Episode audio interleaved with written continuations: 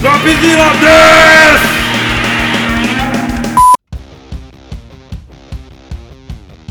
O lance da mídia, né, foi isso daí. Então é por isso daí que a Nintendo cortou a relação com a Sony aí.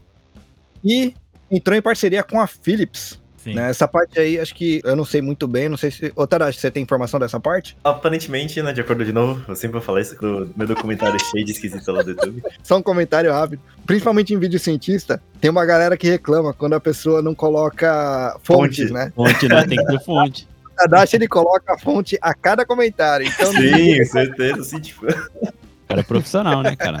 Porque parece que, tipo, essa ideia foi meio ruim, assim, na verdade. Porque saiu tal um Philips CDI, Sim. e, tipo, desse rompimento, meio que, teoricamente, acho que a Philips acabou fazendo um videogame dela e a Nintendo licenciou personagens da Nintendo pra esse Philips CDI. E parece que, Exato. tipo, os piores jogos, as piores versões desses personagens saíram no CDI, sabe? Philips CDI, além dele ter sido um, um console extremamente caro, os jogos eram de uma qualidade assim baixíssima, sabe? Duvidosa mesmo, né? Duvidosa mesmo, assim. É, E- uma coisa que a Philips nunca mudou, né? Preço alto. Realmente. Tá fazendo mais um inimigo já, só, só deixar assim. Ah, não, mas, cara, isso daqui eu quero que se foda a Philips, porque eu não tenho nada da Philips. Então vão tomar no cu com esse seu preço alto do caralho. Aí aparece ligação de sem número. A ideia começa a campainha aí, né? E a Nintendo realmente ela acabou licenciando jogos pra Philips, né? Que foi exatamente o Mario e Zelda. né? Caraca. Eles acabaram lançando um jogo que chama Hotel Mario, que é um, é um jogo, sei lá, cara, não sei explicar. Aí, E o Zelda, e Zelda cara, o jogo, o jogo da Zelda era praticamente um desenho animado, só que, putz, cara, parecia aqueles cartoon pornográficos, sabe? Não, não, Tá zoando, tá zoando. é sério. é horrível, é muito, muito. São conhecidos hoje em dia porque é, é muito ruim. Então a galera sempre lembra desses vídeos. Cartoon pornográfico do jogo do Zelda. O meu cachorro tá pedindo link. A gente não tá incentivando vocês aí atrás desse vídeo e assistir, tá? Porque assim, já vou deixar avisado aqui. O que for visto não pode ser desvisto. Caraca, mano, eu tô chocado, véi. É, então, esse então, não tipo, é o Link, esse é, é o Zelda verde, cara. Mas assim, voltando nesse esse tópico específico do Philips CDI, teve umas pérolas maravilhosas aí, uns jogos horríveis mesmo, foi realmente muito ruim. E claramente não deu certo, né? E a Nintendo se arrependeu. Tanto que, tipo, dizem que, de novo, né? O documentáriozinho lá. Que a, que a Nintendo ela ficou ainda mais chata depois dessa falha, sabe? Um dos motivos da Nintendo ser chata com propriedade intelectual vem desse fiasco que foi licenciar os personagens dela pro Philips CDI. Que isso foi o erro que a Nintendo nunca mais quis cometer, sabe? Meio que, que essa parada. Nesse caso, eles têm razão.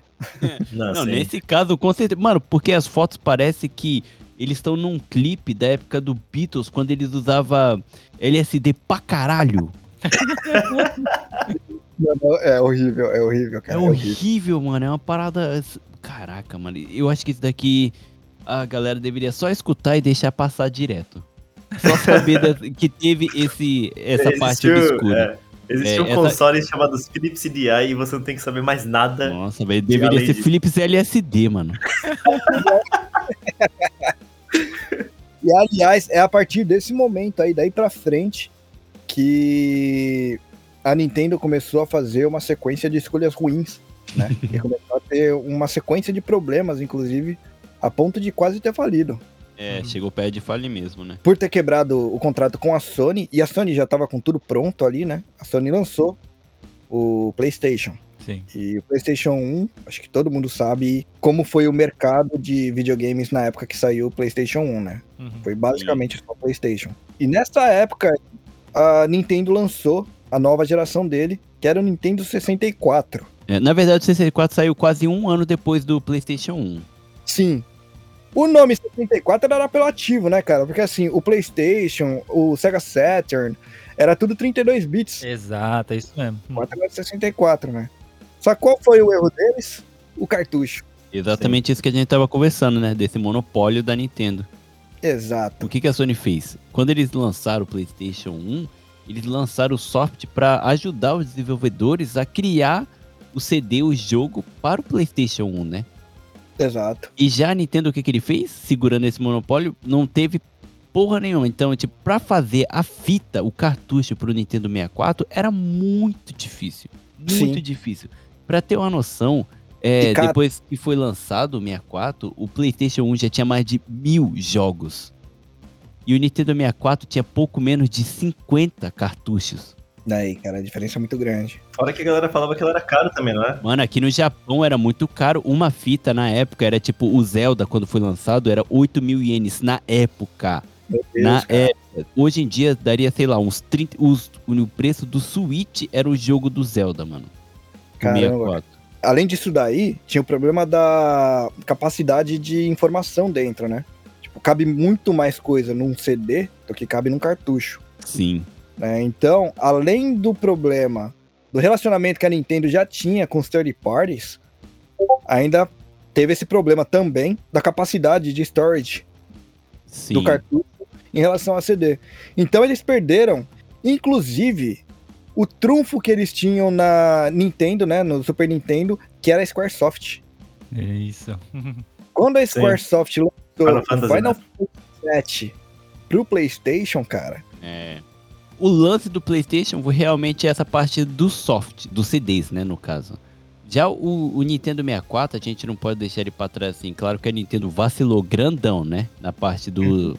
De fazer as fitas e tal, que era muito complicado, porque era o dobro ali, né? Do, dos bits e tal. Só que o, o Nintendo 64 era um super computador.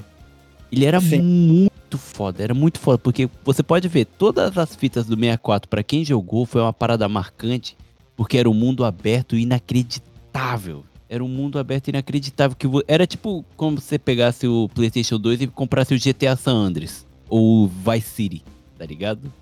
pra época sim. Pra época do 64, cara. Pra época do 64. A galera que jogou o Super Mario 64, mano, a cabeça deve ter explodido. Eu não joguei na época, eu joguei bem depois, porque eu já era. Eu nasci um pouquinho mais cedo do que a galera, né? Do que o Reninho. então eu, eu peguei assim, tá ligado? Eu joguei também o, o PlayStation 1, tenho muita memória assim, mas o 64 foi um, um super computador, tá ligado? Era, foi muito foda. Mas eles vacilaram. A Nintendo, como sempre, enfiando o próprio dedo no próprio rabo, né? Sim. Por É, aí. tipo, uma coisa que a galera fala em relação à fita é que, tipo, eu não fui ver, né? Não, não fui ver o, o quanto de diferença tem. A fita, ela tinha menos armazenamento, só que ela tinha um acesso mais rápido. Meio que essa, que essa parada, né? Não era tipo um pouco menos de armazenamento, era muito. Muito. Não, é, que, é que eu lembro que 700 mega do, CD, mano, isso era absurdo, era muita coisa. 700 mega, caraca, 700 mega, tá ligado? Era, era coisa pra caramba, era informação pra caramba que você podia colocar no CD. Então, tipo, por mais que a leitura fosse lenta, que, que eu lembro que os tempos de loading de, tipo, Gran Turismo 2, por exemplo, eram grandes, mas a quantidade de conteúdo que tinha era muita É. coisa. O Gran Turismo 2 já é quase lá no final da vida do PlayStation já também. E ó. Então, tipo, já, é, já era uma época que já tava forçando o console ao máximo. Então, mesmo os loadings, tendo loading, né? Porque o, o era. cartucho não tinha loading, é, não era algo absurdamente gigante. assim. Você pega, por exemplo, que eu tava falando do próprio Final Fantasy VII. Cara, o Final Fantasy VII tinha três CDs. Imagina isso em cartucho. Ah, no- três CDs são 2 GB e 100. Em cartucho é- não tinha como, só não tinha como. Não tinha como, exatamente. E ainda teve o lance dos third parties que acabaram abandonando toda a Nintendo, Sim. tanto por, por problemas com a Nintendo em si como empresa, né, quanto por capacidade de armazenamento, que até então não tinha cutscene, né, nos jogos. E aí a partir de agora começou a ter. Uhum. E essas cutscenes eram muito melhores colocando em mídia digital como o CD, né? A única coisa que salvou o 64, que fez ele sobreviver durante um tempinho, foi a diferença de que pro PlayStation você tinha que gastar um dinheirinho a mais pra ter memória extra. E o 64, ele colocou o autosave na própria fita. Ah, o memory card, né? O, o PlayStation tinha o memory card e o do 64, a própria fita, a própria, o cassete salvava, né? O que você tava jogando.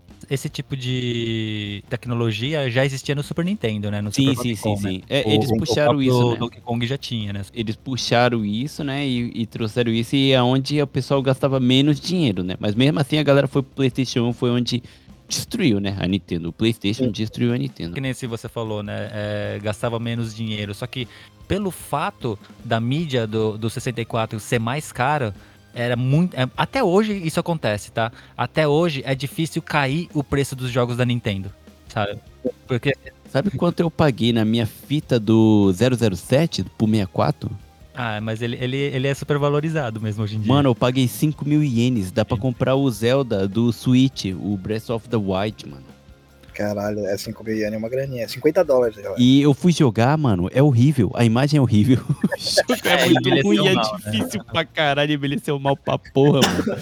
Única que coisa gangues- que, única coisa que me- me deixa nostálgico e eu curto é deixar os personagens cabeçudo pra dar tiro com Golden Eye, sabe? Com a arminha de ouro, tá ligado? Mano, foi muito engraçado. Eu gastei, mano, gastei 5 mil ien quando eu fui jogar. É horrível. É horrível, mano. Eu fiquei decepcionado pra caralho, velho. Pra caralho.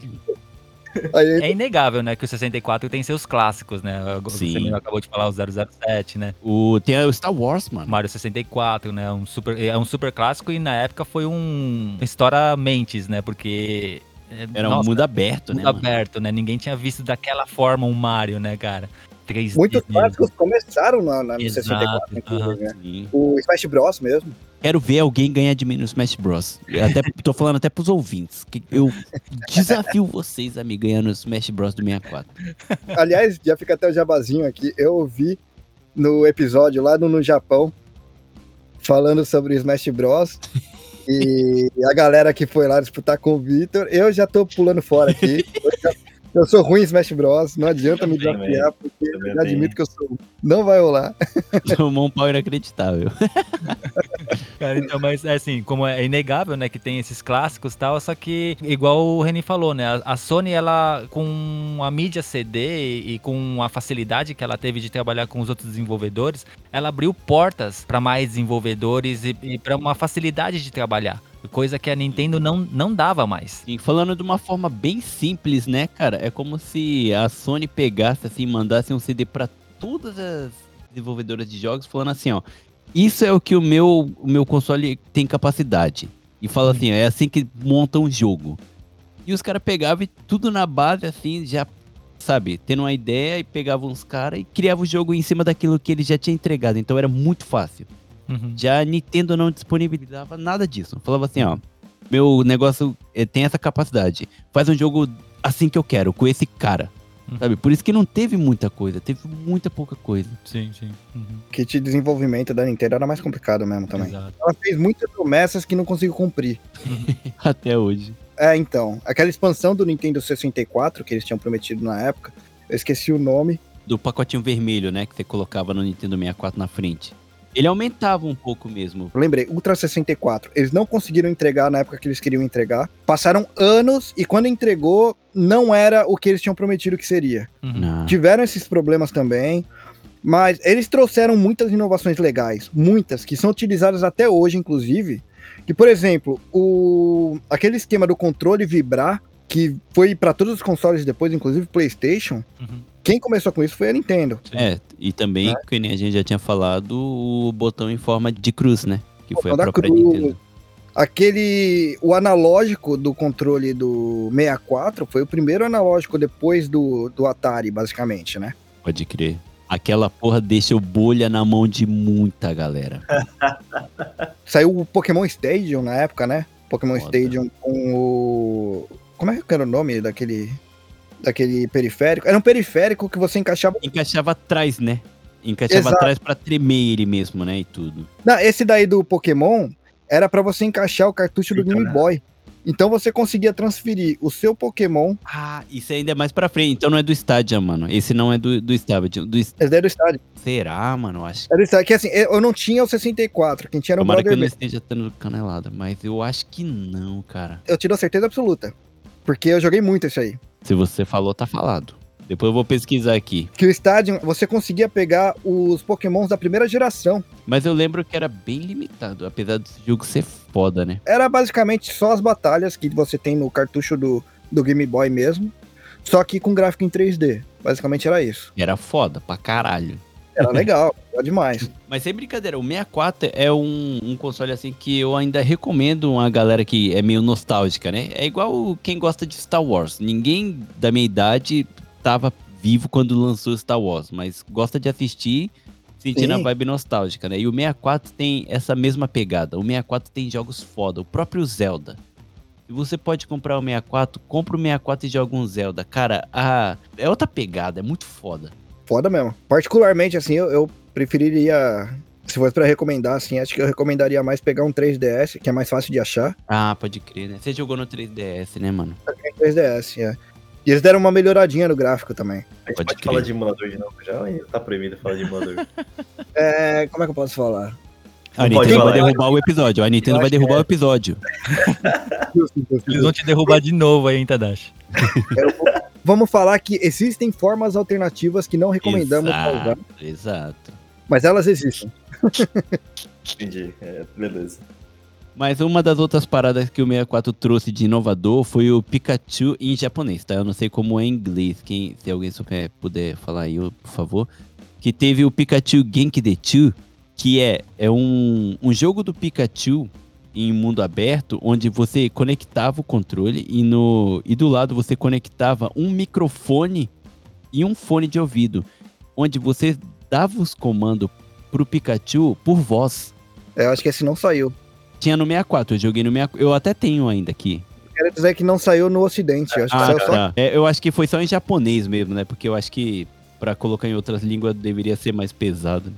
Aí você controlava o Pikachu, tipo, ah, Pikachu ataca tal coisa, Pikachu pega tal coisa. Tudo por voz, cara. Tudo por Caraca. voz. Você controlava só a tela pelo controle, saca? Porra, cara, eles deviam lançar um E essas inovações do 64, né? Essas coisas. Aí no 64 também dava pra jogar a fita do Famicom, tinha como jogar a fita do Game Boy. Eles tentaram de tudo que era jeito ganhar do PlayStation, só que não teve como. Tomou um pau inacreditável, inacreditável mesmo. Posso, posso dar uma de nerd também? Isso tá registrado aqui. A Biju está vindo aqui pedindo pra Nossa, dar. o pai, o pai dela Não, já tá- parei, já parei. Esse que o Victor falou aí, foi o Victor que falou, né? Foi, Uhum. foi. Sim. Esse Pikachu Genki Dechu aí que ele falou, na verdade lançou nos Estados Unidos também. Que chamava Hey You Pikachu. É basicamente a mesma coisa. Mas nos Estados Unidos foi lançado em 2000. A gente não ficou sabendo no Brasil, porque provavelmente você teria que se comunicar em inglês, né? Exato. Hum, provavelmente. Uhum. Até hoje a Nintendo ainda deve isso aos brasileiros, né? De deixar as coisas em português. Imagine naquela época, né?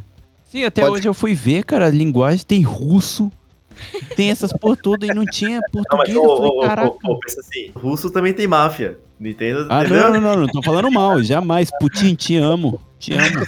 Não fica Putin não, cara. Mas, tipo, o, esse Pikachu Genki Dechu, cara, pra quem tiver a oportunidade de jogar, eu acho um jogo muito interessante pra jogar, pra entender um pouco do comecinho dessa parte do voice control, sabe?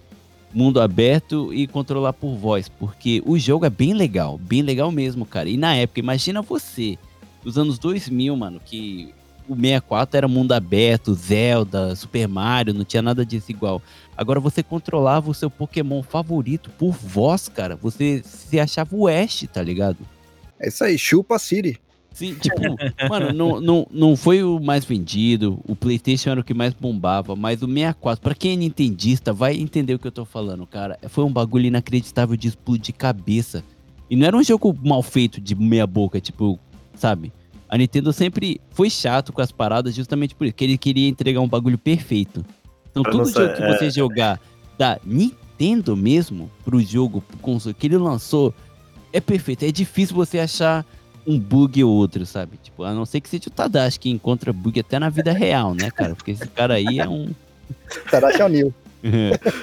Igual o René tinha falado, né? Assim, que na parte lá do Star Fox, que é, o 3D acabou envelhecendo um pouco mal, tal, não sei o que, né? Nessa época, por mais que os jogos se tornaram clássicos, na época era de explodir cabeça, tudo, mas olhando com os olhos de hoje, pra mim, tá? Pessoalmente dizendo, os jogos do Nintendo 64 foram os que envelheceram pior, cara. Ah, não. Sim. Eu já não consigo, que nem o, o Vitor. Não, Ju. O Vitor, é, eu sei que, Eu sei que Ô, na moral, cara, eu tava doido pra te encontrar, cara, pra gente tomar um café, tomar uma cervejinha junto, mas agora eu vou te pegar pelo colarinho, vou te dar uns dois tapas na cara. Eu sei que o Vitor, o videogame pre- preferido dele é o Nintendo 64, mas eu Sim, tenho que dizer isso pro Vitor. Você tá errado. Ah, mas eu, eu quero agora saber o motivo disso. Tô de braços abertos pra e- entender as críticas, mas eu quero que seja um negócio aqui que você me convença. Vamos lá. Não, mas é, é- é exatamente isso que eu tô dizendo, assim, que é, realmente ele foi um videogame que explodiu cabeças na época, tudo assim, só que pra mim ele foi o videogame que pior envelheceu, sabe? Ah, Eu- mas você já jogou algum jogo do PlayStation 1, cara? Você pegou o Tony Hawk, você pegou o jogo do, do snowboard lá e tal. Se eu te listar aqui a minha lista dos 10 melhores jogos de videogame de todos os tempos pra mim, você vai encontrar vários jogos do PlayStation 1. Você não vai encontrar nenhum do 64, cara. Então me fala um do PlayStation 1 pra ver se eu Hill. concordo contigo. Ai, ai, ai, já pode passar pra frente, mano. Já, já perdeu credibilidade comigo. Gran Turismo 2, Gran Turismo 2, pô. Deixa eu trazer um pouco de. Traz paz, traz paz aí. Traz paz. Vou começar trazendo um pouco mais de discórdia. Rapidinho, só uma perguntinha pro Juca antes de você falar. Desculpa te cortar, tá? Não quero ser mal educado. Juca, você jogou. Você jogou The Legend of Zelda Ah. Ocarina of Time no 64 na época. Você jogou? Você não jogou? foi na época, foi anos Ah, depois. então, então chega. Acabamos aqui. Fala aí, fala aí, Oh. Reni, por favor. Ô, Vitor. Ah, não, Biju, eu tô brincando, a gente tá brincando. é peraí, coisa ó, de. deixa, eu só- deixa eu só falar, ó, olha como você fala com o Juca, ele é magricelo, mas eu não. A gente, a gente tá fazendo brincadeiras de homens que bebem cerveja de álcool meio estranho, sabe? Com malto estranho, sabe? A gente tá tipo. É um podcast é, na garagem. sabe? Podcast da galera. Ô, Biju, por favor, não conta pro seu pai. O Juca tá dando risada aqui, mas com aquela lágrima escorrendo no rosto dele. Tô brincando, mas foi mal. Ó, ô Vitão, você me desculpa, cara, mas eu, eu vou concordar com o, com o Juca nessa daí, cara, mas eu vou te explicar o porquê. Realmente, o problema do 3D, ele tende a envelhecer mal. É, Eu achei que o Reni me entenderia.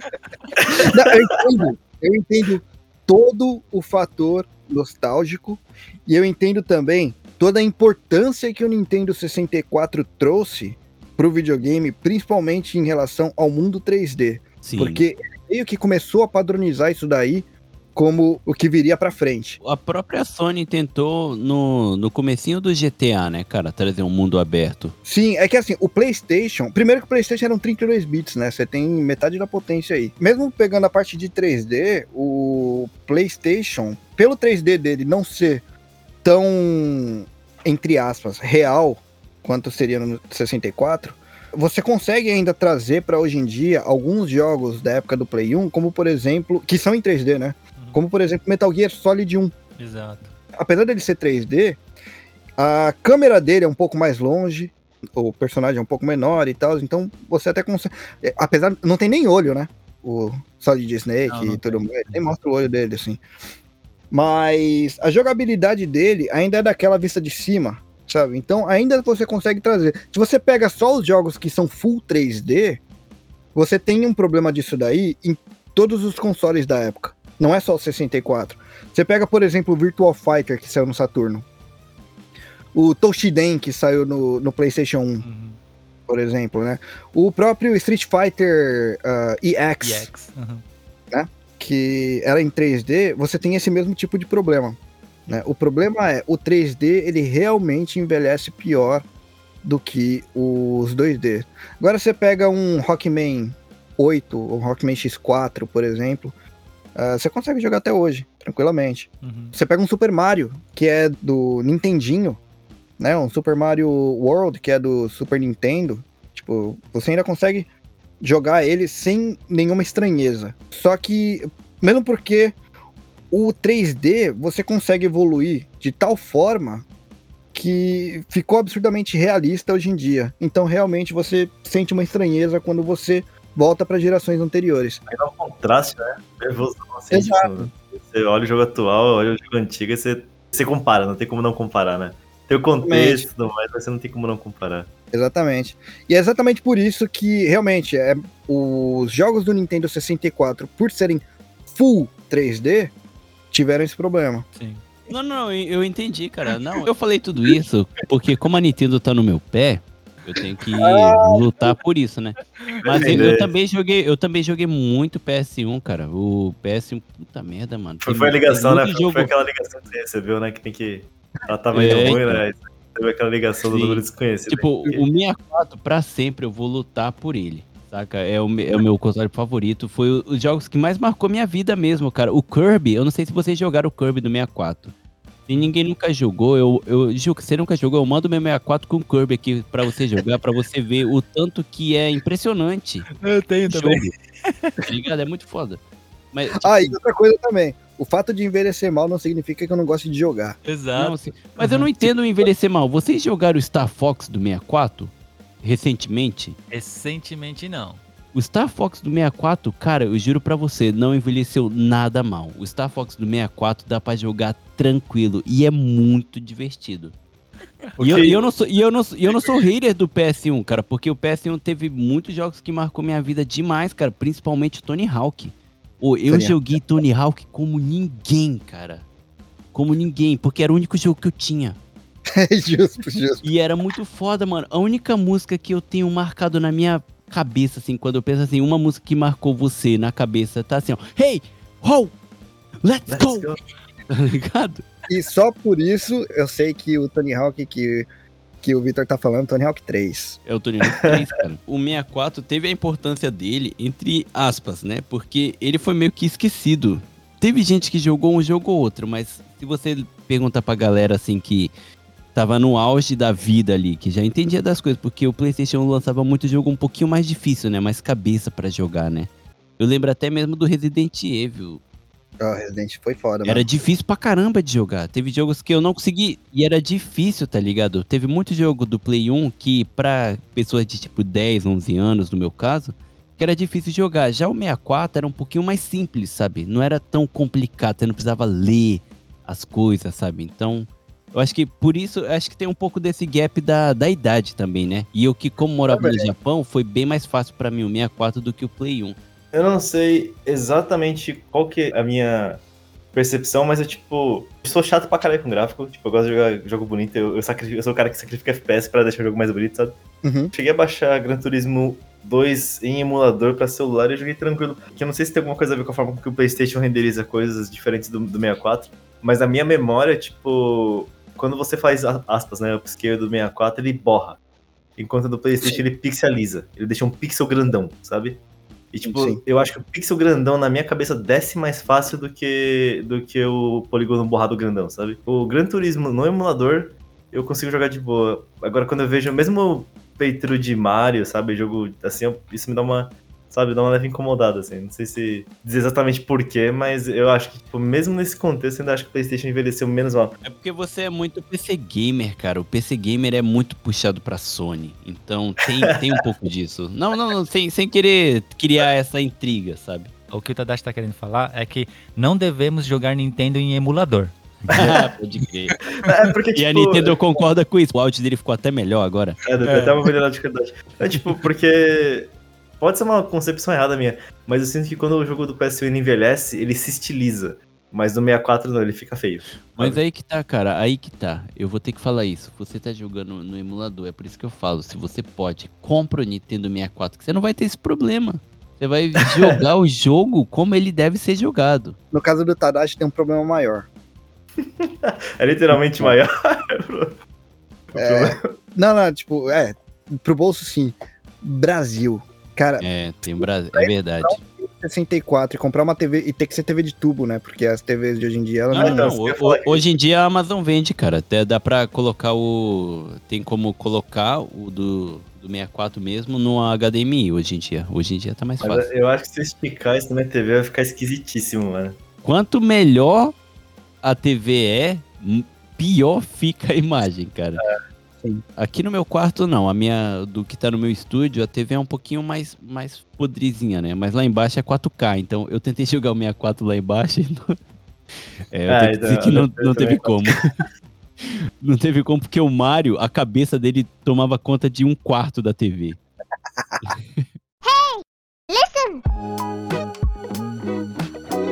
Em paralelo com o Nintendo 64, o Game Boy foi dando continuidade também, certo? Foi nessa época aí, mais ou menos, que começaram a sair os primeiros Game Boys com cor, né? Game Boy Color. Isso. É, na verdade, no mesmo ano que lançou o 64, lançou o Game Boy Pocket, que é o, Uhum. aquele menorzinho, né? Assim, que até então era só aquele tijolão, né? E, Sim. e em 98, enquanto tava na vida útil do 64, que lançou o Color, né? Sim, exatamente. O Pocket, ele usava metade das pilhas e durava mais. Exato. Eram duas pilhas em vez de quatro. É. E durava mais, magicamente. o Color, ele também eram duas pilhas, só que ainda não dava pra se jogar no escuro. Não, não. Uhum. Foi aí que veio o Game Boy Light, que teve uma vida muito curta. Foi o SP, não foi que fez isso? Que introduziu. Foi o SP, não foi? Game Boy SP que tinha o. Não, não, não. É, no Japão saiu o chamado Game Boy Light, mas só saiu aqui no Japão. Mas o Light ele teve a vida curta, então, porque provavelmente o Advance saiu depois. Eu lembro que ele teve a vida curta. É que de certa forma o Light ele acabou sendo um meio que um modelo especial só, sabe? Não era algo para ser é, comercializado a longa data assim, e tal, né? Era para ser só uma coisa especial, era, era uma, uma pequena demanda só, né? Tanto é que até hoje se você encontra um é caro pra caramba, cara. Só. Era bonitinho pra caramba, cara. O Light. Aham. A Nintendo tava meio que desesperada, vamos dizer assim, para um console novo, né? Porque a Nintendo 64 realmente, por causa dos problemas que a Nintendo foi tendo, né, da- nas escolhas que eles foram fazendo, é, começou a queimar muito o filme deles, mais com as desenvolvedoras do que com o consumidor. Foram queimando muito o filme deles, realmente. E aí, nesse desespero, o Virtual Boy. Ele durou muito pouco tempo. Sim, foi. Muito pouco. Ele foi até pra justiça, mano. Então, é porque teve gente que teve problema mesmo, cara. Teve gente que teve epilepsia, tá ligado? Tipo, julgando aquela merda. Assim, eu vou, vou voltar um pouquinho no tempo, então. Na época do Super Nintendo, no caso, né? Então vamos voltar para aquela parte lá. Vai colocar entre o Super Nintendo e o Nintendo 64. Foi o desespero da Nintendo de colocar um produto no mercado para conseguir dar um, uma Mais sorte. competida com o PlayStation e o Saturno que estavam dominando o mercado. Só uma perguntinha então pra vocês. O, o Virtual Boy foi depois do Robot lá, do robozinho? Sim, sim, sim. Foi, Foi foi. bem depois. Foi depois. Ah, pode crer, beleza. Ele foi pra competir com o PlayStation e com o Sega Saturn, de acordo com o meu documentário maluco aqui. E parece que, tipo, 64, ele demorou, tipo, 3 ou 4 anos pra ser feito. Ele chamava Nintendo Ultra, né? Ultra 64 e saiu como, só como Nintendo 64. O Ultra virou uma promessa depois de um periférico aí que não deu Sim. tanto certo. Tá? O Virtual Boy não era pra ter sido lançado assim, eles queriam uma tela colorida, mas a Nintendo queria muito alguma coisa pra tapar o buraco enquanto o 64 não saía. Aí eles forçaram o lançamento do Virtual Boy. Foi meio que, que isso, se não me engano. Ele ficou no mercado durante menos de um ano, né? Porque deu muito problema. Vendeu muito pouco. Sim. Dava dor de cabeça em geral. Exato. Ainda bem que vendeu pouco, porque né, deu esse problema todo aí no, no usuário. Ou seja, não foram feitos muitos testes, né? Senão eles não teriam feito isso. Pra galera que tá ouvindo, se puder pesquisar no, no YouTube, Virtual Boy, e ver como era o jogo, pra galera que tava vendo pelo Virtual Boy, vocês já vão ter uma ideia do porquê que não vendeu tanto. Aham. Uhum. Vocês chegaram a jogar? Alguém aqui che- chegou a jogar alguma vez? Não, Eu nunca- eu não tenho a sua idade. Eu, eu cheguei a jogar alguns minutinhos numa loja, cara. Olha só, Na, cara. na época do lançamento, né? Eu, eu tava passando numa loja e tava lá. Na época do lançamento, É, gente, na não fala essas coisas. Tá entregando muito. Ele tava, ele tava- Chegando. ele tava disponível na, na loja lá pra gente jogar um pouquinho, o que isso é bem normal aqui no Japão, né? Eles sempre deixam Sim. os consoles que estão lançando pra, pra gente dar uma experimentada. E eu Isso fui não lá, muda até hoje, né? dois, três minutos que eu- eu joguei, meu olho ardeu demais, cara. Eu fiquei com uma dor na vista muito grande, cara. É- Era Caramba. muito, era muito incômodo. Muito incômodo de verdade. E, e quando eu eu tinha visto a propaganda Virtual Boy, eu falei, caramba, o bagulho vai ser virtual, eu quero essa porra. Eu desisti em, em menos de cinco minutos, cara. Você é louco, Eu mano. não quis mesmo, cara. não- Até pra gente, pra galera que for ver pelo YouTube igual eu fiz, mesmo não colocando a- o olho ali, né, no aparelho pra ver o bagulho em 3D, sei lá, é, em VR, sei lá qual era a ideia, é horrível, porque é vermelho e preto. Sim. Sim. Muita coisa some. E realmente, pra quem tem problema de visão, você vai se fuder grandão. E vocês sabiam que existia uma ideia desse Virtual Boy ser um portátil? Sério? É. Sabe qual seria o nome? É. Se fudeu boy. Porque é, exi- não sei se chegou a ser comercializado esse periférico ou só, ou só foi um protótipo, mas existia um periférico para ele, na qual você encaixava o Virtual Boy num, em tipo de um gancho e esse gancho ficava no seu ombro. E você podia Nossa, andar senhora, ali na cara. Nossa senhora. Isso é muita cara da Nintendo fazer. Meu Deus. Depois do 64, né? Veio a vez do GameCube. Só que, novamente, a Nintendo resolveu trazer o mesmo problema de sempre pra ela, Hum. né? Fez uma mídia própria, que basicamente é um mini DVD. Todas as vezes que eles fizeram isso daí, é exatamente pra tentar barrar pirataria. Uhum. Só que esse tipo de preocupação que as outras empresas não tiveram, teve esse tiro pela culatra aí que acabou, em vez de ajudando a Nintendo, acabou trazendo mais problemas pra ela em relação a third parties, principalmente. Eu, se eu não me engano, tipo, isso virou um problema em várias, em várias frentes diferentes, porque, tipo, acho que eles estavam usando DVDs normais, né, de 4.7 GB. Já, já era, nos Play, era PlayStation 2 já? PlayStation 2. PlayStation E 2. ti- Ah, então, o PlayStation 2 usava a mídia normal, né, de 4.7 GB, e o do GameCube tinha 1 GB, 1 GB e meio quase, acho que 1 GB, 1.2 GB. Então, tipo, Exato. mesmo quando o jogo saía adaptado pra GameCube, ou ele não tinha algum recurso, ou ele era capado, ou o jogo simplesmente não saía, sabe? Porque não cabia, Que não cabia. exatamente. Discos, tinha. Mas assim, você teria que ter muito disco pra colocar ali. E aconteceu com alguns jogos, inclusive. E, tipo, Né, outra coisa que a galera comenta é que essa ideia do, do GameCube ser um cubo roxo bonitinho, com controle num formato estranho, aumentou ainda mais o estigma da, da Nintendo de ter essa coisa fofa e não, sabe? Porque o PlayStation 2 é uma caixa preta, sabe? Tipo, ele, ele, ele puxava essa. Já essa, essa ideia de, tipo, serious gamer, sabe? Assim, tipo, de jogos não tão casuais. E o GameCube ele mantinha essa aparência de jogo de criança, sabe? Console feito pra Sim. criança. Sim. Não só a caixa roxa, né? Mas é- eram várias cores, né? Na verdade. Tinha o roxo, Sim, tinha o sim. laranja, tinha o cinza, Sim. né? Uhum. Coloridinho, assim, pra criança mesmo gostar. Bem lúdica, né? Então. Mas, pô, é- era bonitinho, né, cara? É bonitinho. Continua sendo bonitinho até Eu tinha aquela alça, tinha aquela alça lá pra carregar também. Ah, então, tipo, por, tipo, por, por que, cara? tem, uma, tem uma alça no console que fica na sala? Tipo, Né, que mais uma vez, meu primo tinha um Cube, então eu cheguei a jogar o Cube lá na casa dele. Era um console legal, cara, era um console legal, mas tinha esses problemas aí, né? Ele era pequenininho, né, então ah, essa alça, é, realmente não faz sentido aquela alça, não. não faz. Mas, mas Não, ó, em 2002 ele foi um dos que ganhou um prêmio. Traduz aí, ô Juca. Do Design Show. É justo, é de design, né? É, é prêmio de design, né? Mas é um design bonito mesmo, Então, é um design bonito mesmo. O PlayStation 2, ele tinha um design muito arrojado pra época. ouso dizer que talvez fosse o, o referente a um design industrial da época, sabe? Porque ele tinha essa cara de ser, tipo, uma, uma peça de, tipo. Vamos dizer. Não é um quadrado com estriado, é um cubo estriado preto, sabe? Tipo, ele, ele passava essa cara de sério, meio que até um sci-fi, sabe? Quase, manja. É que eh, eles começaram a se preocupar um pouco mais também com o design do aparelho, porque ele fica na sala e tal, eles tiveram essa sacada aí. O, o GameCube, o, o console em si, eu acho ele muito bonitinho, assim. é, Sim. eu acho bem, bem arrojado até, assim, tal. Mas o controle, cara, não dá. dava. O controle não dá, mano. É, eu acho que a, a Nintendo ela começou a, a fazer uns controles assim que, por mais que antigamente ela, ela fez os controles que acabaram virando o que é o normal hoje em dia, mas ela chegou em uma época acho, que querendo inovar tanta coisa que passaram um pouco do limite, cara. O GameCube eu acho que é a, é a prova concreta disso, porque o controle. Mano, o GameCube é horrível.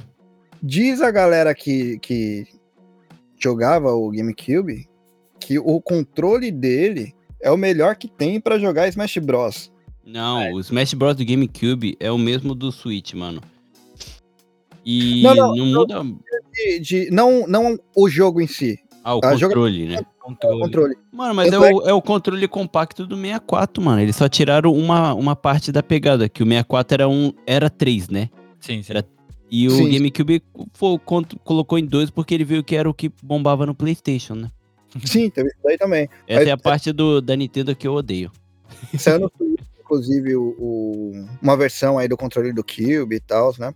Por causa disso daí, por causa desse lance que falam aí do, do lance da pegada do controle pra jogar esse, esse jogo aí. Eu nunca joguei no Cube esse o Smash Bros e tal com esse controle, porque meu primo não tinha também. Diz a galera, né? Isso daí que o controle, apesar de esquisito, ele era bom. Como eu não joguei nessa parte, não tenho como confirmar, mas fica aí o disclaimer pra galera. O que me fez ter o GameCube foi por causa do Biohazard, Resident Evil, né? Porque eu já era um apaixonado por Resident Evil desde a época do PlayStation. Ele teve os, os Biohazard exclusivos do GameCube, que foi o, o Biohazard Zero e o Rebirth, que era o, o remake do primeiro, né? Pode escrever. Naquela época é- era exclusivo, né? Hoje em dia a exclusividade já acabou e tá em tudo aí, né? É, Eles conseguiram pegar a exclusividade de volta de algumas empresas aí, inclusive a do Metal Gear. Metal Gear Solid 1 foi feito um remake que só saiu no GameCube. Inclusive foi por esse motivo, pra quem não sabe aí o porquê que esse jogo aí não saiu no Legacy, que é o Collection, né, do Metal Gear, que saiu pro PlayStation 3 e pro Xbox, não saiu esse remake porque a Nintendo ainda possuía os direitos exclusivos desse remake aí. Mas é um remake muito bom. Imagina o Metal Gear Solid 1 no gráfico do Metal Gear Solid 2. Ah, pera aí que a Biju quer falar alguma coisa aqui. O que, Ah, é? que eu contei pro Juca é uma coisa que me fez me sentir um pouco nerd agora. eu falei pra ele, eu perguntei pra ele se ele sabia que. Sabe o barulhinho de quando você liga o game? Aham. No GameCube tinha três tipos de barulhinho que você podia escolher. Nossa, não sabia disso também, não. Eu também não sabia não. Só, só isso. Ô, Bicho, você, você ainda não aceitou isso, mas você também é nerd. Não, nunca, aceito. nunca, nunca, nunca. Aceita esse seu lado. Esse seu lado vai ficar triste se você não aceitar. Cara, Não, eu deixo pro Juca. Nada, outro dia tava, a gente tava assistindo um programa de televisão japonês aqui, começou a tocar uma musiquinha, na verdade eu nem tinha percebido que tava com musiquinha, ela, ela parou assim, ué, por que que tá tocando a música do Monster Hunter? Ah, eu falei, como é Monster Hunter?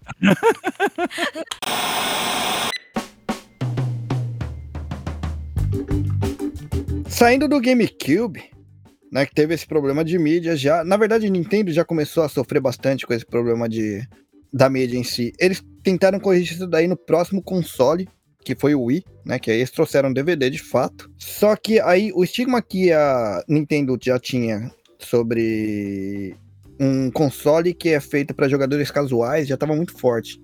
E de novo, eles reforçaram isso muito mais, trazendo um controle muito mais simples né, em questão de design, em questão de botões e tudo mais. Porém, ninguém pode negar isso daí, que foi uma inovação absurda, né, que eles trouxeram com aquele controle. Sinceramente falando, foi um sucesso absurdo. Tipo, também tem Foi. que. Só voltar um pouquinho, no mesmo ano que lançou o GameCube, também lançou o Game Boy Advance, que era, Boa, que era a nova versão do Game Boy. né, Com mais capacidade, novo formato, né? O cartucho era um Game Boy de 16 bits. Isso, o cartucho com novo formato também. E, e de lá saíram vários clássicos. E o Game Boy Advance, eu, eu tenho que dizer que ele é o melhor Game Boy que tem, cara. Ele também era retrocompatível. Você podia jogar os jogos do Game Boy antigo nele também, né? Então. Exato. O DS saiu nesse meio do caminho também, né? Foi, foi entre safra. Isso. O é, DS, DS saiu antes do. do. E Nessa época também, a Nintendo ela já não estava muito bem das pernas, né, por causa desse monte de, de acontecimento que veio trazendo aí. Junto com tudo isso, veio o problema também nos portáteis, que o PSP veio forte também, né? Sim. Então, a Nintendo realmente tava com um problema grande aí. a Nintendo até então ela nunca tinha tido um, um rival à altura ah, em questão de portáteis, né? O Game Boy sempre reinou absoluto mesmo, né? Só que realmente o PSP foi o único que conseguiu fazer uma cosquinha ali na- no, no Game Boy, ali na Chacoalhada, Nintendo. né? Não foi Olhada, sucesso, né? mas deu uma chacoalhada. Mas o Game Boy continuou sendo maior e com, em 2004, com o lançamento do DS, ele se tornou o portátil mais rentável até hoje, né, cara? Sim, sim. Só que o problema é que a Nintendo não enxergou da onde ia vir a próxima coronhada no lance do portátil, que foram os smartphones. Com a entrada do Wii, o Wii ele meio que já estava pegando um mercado que era diferente do mercado de jogadores mais hardcore mesmo. Ele tava pegando bem o, tipo, os jogadores casuais mesmo, eles já miraram ali. E aí eles começaram a aceitar mais o lugar deles ali como a marca para os jogadores casuais E eles começaram a inovar bastante ali em relação a hardware ali, né? Tipo, não em questão de potência, mas em questão de criatividade mesmo. É que um- uma coisa que a gente estava até conversando em off aqui, antes da, da gravação, era que até então, assim, tudo eram por gerações, né? A gente vinha lá da quarta, quinta, sexta geração tal. E a, Nintendo, como nas últimas gerações, ela, querendo ou não, ela tava tomando um pau ali da, da Sony e a Microsoft também tava entrando no mercado ali com o Xbox, tudo. É, ela acabou meio que saindo desse, desses lançamentos de gerações e ela ficou entre gerações, né? Com o lançamento do Wii, ela lançou ali numa época assim que não era um lançamento de uma nova geração. Tem muitas pessoas que não, não consideram o Wii daquela geração ou, ou da próxima tal, ele, ele fica ali no meio. Igual você falou, graficamente, tecnicamente, ele não é tão poderoso quanto os outros videogames que estão ali no mercado naquela época, mas em inovação é uma coisa espetacular, né? Exatamente. Sim. É, Então, tipo, aí acho que especificamente nisso, né? Puxando o gancho, mas deixando esse papo aberto pra falar depois. A Nintendo ela começa esse padrão de fazer jogos divertidos, né? Onde ela foca na jogabilidade, na experiência. E ela não concorre mais. Ela, ela aspas, né? Tipo, não é que nem a SEGA que abriu mão de fazer console, mas ela não foca mais em prior técnico e, e gráficos de última geração. Isso, ela, ela abandona mesmo, assim. Eu acho que quando Uhum. o Wii saiu, isso foi tipo quase que uma que um firmamento dessa decisão da, da, da Nintendo de tipo, não, vocês concorrem entre si, tipo, até, até mesmo em relação a- ao catálogo de jogos, né? O catálogo do Xbox PlayStation é muito mais similar entre eles do que o Wii foi. Até, tipo, o exemplo Sim. disso é que o Witcher saiu bem depois pra Switch do que ele saiu para os outros consoles. É um console, ela tá no mercado de jogos, optou por fugir dessa, dessa briga de Xbox e, e Sony e deixar esses dois sozinhos, né? Foi isso daí que salvou eles de quebrar. Sim, sim. Realmente foi o Wii que salvou a Nintendo, né? Porque o Wii tava ali competindo com, o, com a Sony com, e com a Microsoft, com o Xbox. De uma certa forma, a, a Sony e o Xbox estavam ali em cima, estavam no topo. E o Wii ele vinha pelas beiradas. Tinha uma galera que, que preferia ir pra Sony, tinha uma galera que preferia ir pra Microsoft. Aqueles que optavam a ter um segundo console, eles não optavam o outro. Como o Tadashi falou, o catálogo de jogo deles era muito similar Isso. eles optavam pela Nintendo, que era o, outro, o outro videogame que era totalmente diferente daqueles outros que estavam ali. Exatamente. Com isso, ele sendo o segundo videogame de cada um, cada um deles, o segundo videogame depois da Sony, o segundo videogame depois da Microsoft, ele acabou sendo o primeiro. Exato, exatamente. Você sabe qual foi a maior desculpa da Nintendo de fugir um pouco dessa luta? Qual? Eles colocaram a culpa na própria população. Falando que tava tendo a maior índice de afastamento das pessoas de querer jogar videogame. Hum, E Isso por causa de gráficos de que os consoles estavam sendo bastante vendidos, mas os jogos não. Então eles acreditaram que o quê? Na época a galera queria sair pra brincar e tal, mas não queria ficar em casa jogando game.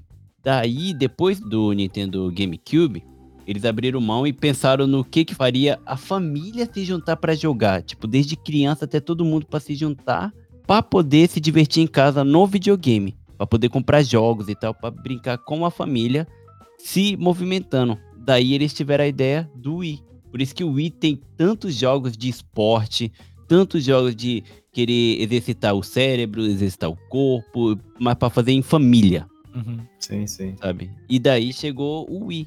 E foi Sim. assim que a Nintendo resgatou mais uma vez a era do videogame. Uhum. Tem bem a ver isso que o Victor tá falando, sabe? Porque você vê, por exemplo, o PlayStation. Desde o PlayStation 2, ele não era simplesmente um videogame, ele era um também um, um aparelho pra você assistir filme. Ele era um, É um DVD player, né? DVD Ele é um player, né? DVD player. E pra época, se você eh, naquela época os DVD players eles eram muito caros. Então você acabava, acabava optando por um aparelho que além de videogame também era DVD, DVD player, a família toda usava pra outras coisas. Aí às vezes nem usava só pra videogame, ele usava só pra assistir filme, sei lá. O Wii realmente era o, o brinquedo da casa, né? Eu, eu tive o Wii, mano. Foi foda demais. Não, e era legal demais, realmente. Um exemplo disso daí que, que o Juca falou, até indo pro lado do streaming agora, tá? A minha irmã, ela tinha um PlayStation 3 ali no quarto dela, exclusivamente por causa do Netflix. Que ela não joga, né? Nunca tive um Play 3, mano. Sério?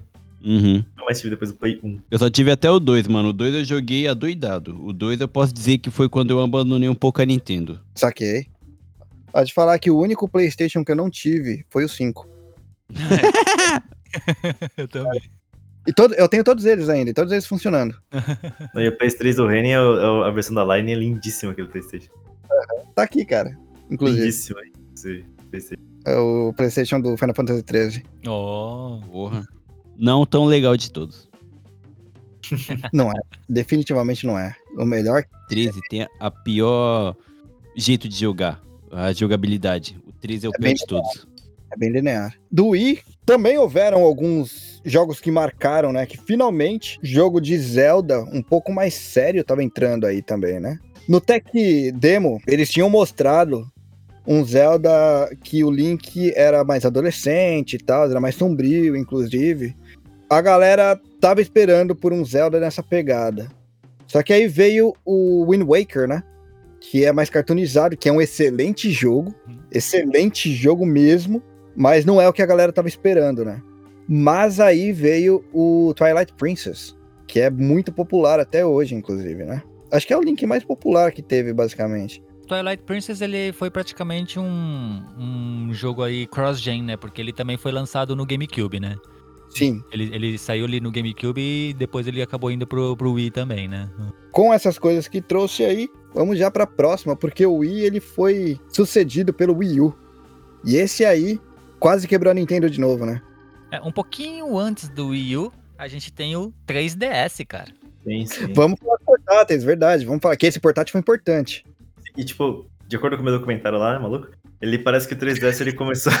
eu vou citar isso sempre. Tipo, que o 3DS ele, ele começou a vender bem e ele estagnou rápido e a Nintendo ficou até preocupada, chegou, chegando até a baixar o preço, né, do, do 3DS. Parece que, tipo, ele não foi um sucesso imediato, mas o que segurou o 3DS mesmo foi a falta de biblioteca de jogos, né? Quando começou Uhum. a sair jogos de grande impacto, tipo, o Pokémon realmente apareceu pro 3DS, tipo, utilizando o 3D, aí ele voltou a vender que nem água, mas parece que, tipo, o lançamento do 3DS foi bom, mas essa segunda fase aí deu, só deu uma apertadinha ali que falou, ih, será que, será que não vai virar, sabe? Tipo, né, a galera ficou um pouco preocupada. Parece que a Nintendo perdeu uma grana também, baixando esse preço, sabe? Tentando segurar o 3DS até que os jogos de fato voltaram a movimentar as vendas do, do consolezinho, né? Eu tenho que dizer que o 3D do 3DS me incomoda demais, cara. Me incomoda demais. Eu só jogo ele com ele desligado, cara. Não dá. O problema, ô, ô Juca, Hum. do 3D do, do 3DS é porque você não podia mover a cabeça. Aham. E isso atrapalhava. Mas isso daí foi corrigido no New 3DS. Ah, Sim. eu não tenho o New 3DS. O meu é o 3DS. do- Quando saiu o New 3DS, eu troquei, né? Eu, eu vendi o meu 3DS e comprei um New 3DS, mas não foi por causa do 3D. O, o 3D foi só uma consequência quando eu comprei, que eu falei, nossa, ele é bem melhor mesmo. Hum. Mas foi por causa do segundo analógico. Cara, era impossível jogar Monster Hunter com 3DS antigo. Era horrível demais. E eu gosto muito de Monster Hunter, né? Então eu tive que pegar o New. E aí eu comecei a jogar só em 3D, porque ele corrigiu esse problema mesmo. Então, eu acho que uma, das coisas que deve, né, imagino que incomoda um pouco no 3DS também é porque, tipo, a resolução da tela não é muito alta e quando você liga o 3D, você corta pela metade, sabe? Tecnicamente falando, ele podia cortar pela metade, mas como ele era 3D, parecia que você tinha mais tela ali. É, você sentia mais tela ali. Porque como ele dava profundidade, né? Então parecia que você enxergava mais. Dava essa impressão. Dava não, dá, né? Porque Sim, sim. ainda tá aqui e ainda funciona. O Ocarina of Time e o, e o Majora's Mask que o Victor gosta, eu acho que as versões aí do 3DS são boas pra caramba, hein, cara. É melhor do que o Nintendo 64, mano. Isso é. Isso é porque eles melhoraram, né, cara? Já tinha uma tecnologia a mais, assim, né? O Majora's Mask no 64 já era foda, mano. Era, com certeza. Era sinistro pra caramba, mano. Mas você sabe o que foi que deixou as vendas do 3DS meio pra baixo também? O quê? Foi uma concorrência inesperada, cara. O iPhone. Tipo, falando um pouco mais sobre o, o que aconteceu né, nessa parada do iPhone, é porque, tipo, antes do iPhone, a galera, tipo, tinha um iPod, tinha um celular, tinha, tipo, sabe, coisas separadas, uma câmera digital, tipo, aquelas cybershot da Sony, a gente não vê mais hoje em dia também. Ela Até deve ter, mas, sabe, tipo, quase nada. O iPhone, ele uniu muitas coisas, incluindo os jogos, né, e a App Store do, do iPhone tinha jogos baratíssimos e alguns até mesmo de graça. Então, tipo, meio que ela comeu um pedaço desse mercado de portátil de jogos hiper casuais, por assim dizer, né? O iPhone, ele, ele foi sim uma, um problema, aspas, né, pra Nintendo, porque foi uma concorrência completamente inesperada. E, tipo, mais pra frente, se a gente for falar do Switch, acho que a gente volta a retomar isso, porque o mercado de smartphones gamers, agora isso, isso existe, né? Mas a gente troca essa ideia daqui a pouquinho. Tá, eu acho, inclusive, a saída repentina do Vita do mercado foi por causa disso também, cara. Provavelmente, né? O Vita também tinha o mesmo problema que a Nintendo tinha antigamente, que são as mídias, né, cara? Porque a mídia do, do Vita também é extremamente cara, cara. Ah, é verdade. verdade. Isso daí. Tem isso daí. Ah, Me assustou um pouquinho, eu levei um susto, na verdade, do, de quando o Vita saiu, porque o Vita tava indo bem. Ele tinha jogos bons, tá ligado? Mas isso daí, quando a gente falar da Sony qualquer dia, eu- eu- a gente comenta disso daí. Que assim, mesmo as mídias sendo caras, é, o Vita ele já tava inserido dentro Da PSN, né? da PSN, isso. Uhum. Teve jogos que eu comprei só digital também. Mas Uhum. é pra, pra, outra, pra outra ocasião. Indo pro. Agora sim, Wii U. Você chegou a ter um Wii U, cara? Sim, sim, eu tenho Wii- Wii U também. Tenho que dizer que eu sei de toda a fama do Wii U, desde o começo até o final, do, do modo como ele acabou sendo descontinuado, tudo, né? Mas, cara, eu tenho que dizer que o Wii U é um bom console, cara. Ele é um ótimo console. Ele, ele roda jogos do Wii, do GameCube. Eu acho que é a partir dele que vem a ideia do Switch, sabe? O negócio do, do tablet e tal, né? A ideia dele é boa, só que foi mal executada. Né? Só Só que só que ele tem, tem, tem jogos muito bons, tem, sabe? eu- Sei, eu, não sei, eu não vou saber explicar, cara, mas é um ótimo videogame, sim, cara. Acho que, tipo, um dos grandes problemas que a galera comenta muito do Wii U, até, até mesmo o marketing e o próprio nome, sabe? Porque o que eu vi, assim, por cima, é que a galera não sabia se, esse, tipo, se o Wii U era, tipo, um Wii um pouquinho diferente, se aquele tablet tinha retrocompatibilidade com o Wii original, sabe? Tipo, o console em si, por mais que fosse fisicamente arredondado, né, diferente, houve muita confusão nisso, sabe? De saber se o Wii U, de fato, era um novo console, era uma versão do Wii que tinha mudado alguma coisinha, se o tablet era uma edição ao, ao Wii antigo, ou se só o tablet chamava Wii U. Ainda mais quando você observava eles lado a lado, sabe? Acho que existia um problema grande em relação ao marketing, a forma com que eles nomearam o produto e não, não foi tão, tão de fácil entendimento. Talvez, assim, isso aí seja coisa, é uma opinião minha, isso tenha sido um problema ainda maior considerando quem era o público do Wii, sabe? Acho que quem, é o, quem é o público do PS3, do, do PS3, PS4 e do Xbox sabe exatamente o que tá comprando. Mas se você pensa que alguém comprou um, um Wii pra deixar na sala pra família inteira jogar, aí aparece uma coisa chamada Wii U, Uhum. talvez aquele, aquela família, a pessoa, não, não tenha associado que era um console novo ou alguma coisa diferente, e só era uma extensão do, do que ele já tinha antes, sabe? Então, pra que se preocupar, pra que comprar, sendo que o nome é o mesmo, sabe? Meio que. Só que- Acho que se fosse um público mais hardcore, de fato, teria se atentado mais a esses detalhes, mas como o público já era casual, eu acho que isso ajudou ainda mais essa confusão se perpetuar ao longo da comunidade aqui da Nintendo, sabe? ele teve uma vida curta, né?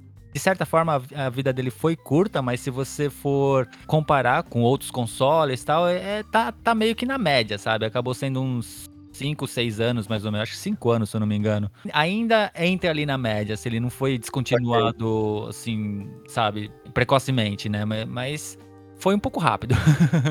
Ok. Mas ele, ele é, um bom, é um bom videogame. Eu acho que tudo isso que o Tadashi falou tem muito a ver mesmo, sabe? Tem muita gente é, realmente achou que quando ele foi para ser lançado, parecia que era só um periférico pro Wii, algo do tipo. Tanto que se você vai pra, na casa de pessoas até hoje, assim, que, como o Tadashi falou, que não são assim tão do mundo do game mesmo, só tem por ter mesmo, você ainda consegue achar alguém que tenha um Wii ali na, na estante. Mas o Wii U, você não vê quase ninguém, cara. Saquei. Ô, Juca, Oi. Perguntar. Hum. Você jogou o Twilight no Wii U? Twilight no Wii U, não. Não. Não, não cheguei a jogar, não. Mas você jogou Twilight em algum momento? Twilight foi só no, no GameCube mesmo que eu joguei, só que eu não joguei ele inteiro, cara. Saquei. Não eu tô procurando desesperadamente por alguém que tenha jogado o Twilight Princess e tem o save Ah, pra dar o save no, no meu amiibo, mano. Ah, mas no, no Wii U, né? Você... É que no Wii U você tem, ele tem a leitura, né? No Wii ele não tem. É outra coisa, né? Que o- os Amiibos, eles surgiram na época do Wii U, né? A partir do Wii U, né? Que, que, que surgiram os Amiibos. E é um- uma coisa que a gente precisa falar aqui, os amiibos da Nintendo, cara. Uhum. Esses colecionáveis. Amiibo foi a jogada mais genial que a Nintendo teve, cara. Porque pensa só, DLCs, você compra algo digital, você coloca o código e- dá uma expandida no seu jogo, no seu videogame, certo? Uhum. Hum. no, no, no jogo mesmo que você comprou. É tipo uma expansão. Só que não é nada físico. Você tá pagando um negócio que é uma expansão de jogo que você já tem. Uhum. Tem gente que não encara isso muito bem. Eu encaro isso bem pra caramba, honestamente falando. Porque muitas DLCs, elas foram feitas muito tempo depois que o jogo já tinha acabado. Algumas, né? São expansões respeitáveis pra dentro do jogo. Você tem que pagar programadores de novo, designers de novo, porque é uma adição ao jogo. Então, obviamente, você tem que pagar esses caras e nada mais justo do que cobrar por isso. Uhum. Né? Só que assim, o Amiibo, ele é um boneco, cara. Ele é um colecionável. Ele tá na tua mão. Uhum. Sim. É um colecionável. E ao mesmo tempo, ele não deixa de ser uma DLC. Porque ele adiciona coisas no jogo pra você, né? Isso. Por um, um leitor de NFC. Eu achei isso genial. Porque a Nintendo consegue vender a mesma expansão mais de uma vez. Tem a versão Smash Bros. do Link e a versão do, do Twilight Princess. Dentro do Amiibo, o NFC deles é exatamente o mesmo. Ele traz a mesma função dentro do jogo, ele adiciona a mesma coisa. Só que por ser bonequinhos diferentes, tem um monte de gente que compra os dois. Eu vou te dizer, tem muita gente que compra o mesmo duas vezes, tá? É genial demais. Um, um, pra, pra ficar aqui na estante e outro pra ficar fechado na caixa. Aí, ó, os caras foram muito geniais, cara. De colocar colecionável. Que assim, a DLC, entre aspas, é só um bônus. O que ele tá vendendo ali é o colecionável. mano. Isso. Meu boneco, né? Foi muito genial da parte deles. Muito genial mesmo. Eu não duvido nada que tenha gente que compra amiibo que nem tem o console, cara. Ah, né, com certeza, com certeza. O legal é que o Amiibo ele já atravessou a geração, né? Porque agora ele também pode ser usado no Switch, né? Exato. Inclusive saem pra jogos que é só de Switch também. Exato. Ele Uhum. continua saindo. Ele continua saindo. É tão certo que deu esse treco aí. Deu tão certo que os amigos começaram a, a lançar os colecionáveis de personagens que não são Nintendo, né? São, assim, per- personagens que acabaram sendo, é, principalmente, hum, vários personagens que entraram ali no Smash Bros, né? É, Exato. que são de, de outras companhias e tal, só que lançaram o amiibo desses personagens também. Por exemplo, o Ryu. Mas isso muda alguma coisa da experiência de jogo ou é só, tipo, puramente um colecionável, já que não tem nenhuma ligação com a Nintendo? Não, ele muda, ele muda no jogo. Entendi. Ele muda no jogo. Você consegue. No Smash Bros. especificamente, ele serve como um memory card, né? Mas do personagem específico que você tá jogando. Você pode ir evoluindo ele no jogo, você consegue jogar ele pra dentro do amiibo. Hum, legal. Um amiibo é, do Ryu, do Cloud, do, do Final Fantasy. Rockman, ou Mega Man na- no ocidente. Tem vários, né, cara? E, e os bonequinhos são muito legal, cara. Muito, muito bem feitos. São animais demais, né? Inclusive, eles começaram a fazer também amigos promocionais, né? Que fica no mercado durante um tempo, um período específico, Uhum. e depois comprou, comprou. Não comprou, já era. E aí os preços deles no mercado paralelo disparam animalmente, assim. Cara, foi, foi muito engraçado, na verdade, que quando lançou os Amiibo, eles lançaram uma leva e tal, e fez um sucesso tão, tão absurdo já logo de cara que sumiu da- das, das prateleiras. Você ia Uhum. no- nas lojas e não tinha mais, sabe? Você não encontrava. Então começou aquela coisa de, putz, o que tem então vale muito. Tanto é que Aham. você entrava, igual você falou, dessas formas paralelas, assim, no mercado negro, assim, os caras colocavam o preço lá, o triplo, o quádruplo do preço original, sabe? Sim. que depois de um tempo a Nintendo foi lá e repôs o estoque inteiro de novo, sabe? Desses- dessas primeiras levas. Cara, o que teve de neguinho no, no- nesses mercados negros que se ferrou, cara. sim, sim. Foi uma jogada muito genial deles, cara. Sim, sim, sim. Genial. Mamma mia!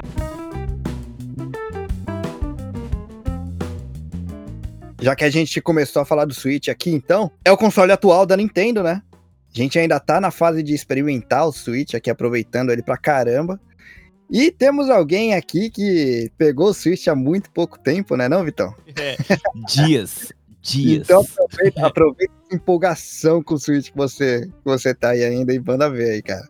Então, ó, galera, eu vou ter que sair aqui agora, mas as minhas primeiras impressões do Switch é que a Nintendo, ela consegue, quando ela resolve colocar aquela forcinha a mais, ela não decepciona. E o Switch tá sendo muito foda de jogar, a experiência tá sendo muito massa e eu vou contar um pouquinho mais, um pouquinho mais pra frente em algum outro episódio, se tiver a oportunidade, né, Reni? Né. Nath? Pra gente comentar sobre isso. Mas eu queria dizer aqui pra Nintendo mais uma vez que eu amo vocês. Tá? Toda brincadeira foi só brincadeira. Eu espero que vocês saibam diferenciar isso. Né? Mas, cara, o Switch era o jogo que eu juntei dinheiro durante muito tempo pra poder comprar. Não é porque eu moro no Japão que eu tenho dinheiro, galera. Eu tenho família, eu tenho casa, eu tenho tudo pra. Então, eu, eu juntei moedinhas pra comprar e eu tô muito re- realizado. E, cara, é um jogo assim que vale muito a pena. Depois do 64, com certeza é meu console favorito. Sem dúvida. Já? Sem, sem brincadeira, cara, porque. Não, não sei se é por causa do console ou por causa do jogo, mas o Zelda. Caraca, deixa muita gente comendo poeira. Cara, eu vou te falar que desde que eu peguei o Switch também, tem sido o meu console favorito, cara. Eu, faz muito tempo que eu não ligo o Play 4 aqui, hein? Porra, até porque, mano, você não precisa jogar só em casa, né, cara? Pra quem tá sem tempo, principalmente, o fato dele ser portátil também é, facilita muito, cara. Sim, mano. Eu vou no serviço aqui no Japão, a gente trabalha em fábrica. A maioria das pessoas trabalha em fábrica. Uhum. Eu quero jogar na hora do almoço, tá ligado? E eu Sim, posso sim. fazer isso com o Switch, cara. Eu abro ali minha pochetezinha, pá, tiro minha Exato. caixinha do Switch, tiro, abro e jogo, cara. O meu Switch continua o meu jogo. Eu sei que não dá pra fazer isso daí no Brasil por causa de Sim. problema de violência e tudo mais, mas o fato de dar pra jogar em trem, dá pra jogar em, em transporte público em geral mesmo, é, cara, é outra coisa. E aí você chega em casa, você coloca no, no dockzinho ali, ele já vai pra TV diretamente, assim. Então realmente isso daí é, facilita o Switch a ser o console que você fica jogando o tempo todo mesmo, sabe? Ô, Vitor, Oi. toma cuidado aí com o Switch, tá? Porque aqui em casa. Não ajuda, não. Eu falei pro Gil que eu tô vendendo trintão. Trintão tá na mão. Aqui em casa, a nossa filha mais velha, ela fica de castigo por não querer parar de jogar o Switch, tá? Nossa, então.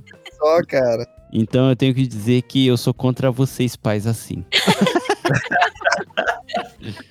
Tô brincando, tem que ter a medida certa ali, tem que ter a medida certa pra brincar, porque senão vai acabar virando um adulto viciado igual eu, pra galera, né? Já fazendo um jabazinho. Eu, que sou lá do podcast No Japão Podcast, tô fazendo agora lives na Twitch jogando o Final Fantasy. E eu, durante o meu Tchugaku, eu faltei escola dias e dias sem meus pais saber pra jogar Final Fantasy. E assim eu tomei a maior bronca da minha vida quando a escola resolveu falar pros meus pais que eu tava inventando história de que minha mãe tava doente pra faltar a escola e ficar em casa. Mas na verdade era só pra jogar Final Fantasy. Era esse o Final Fantasy, o 12? Era esse Final Fantasy, o 12, cara. É justo.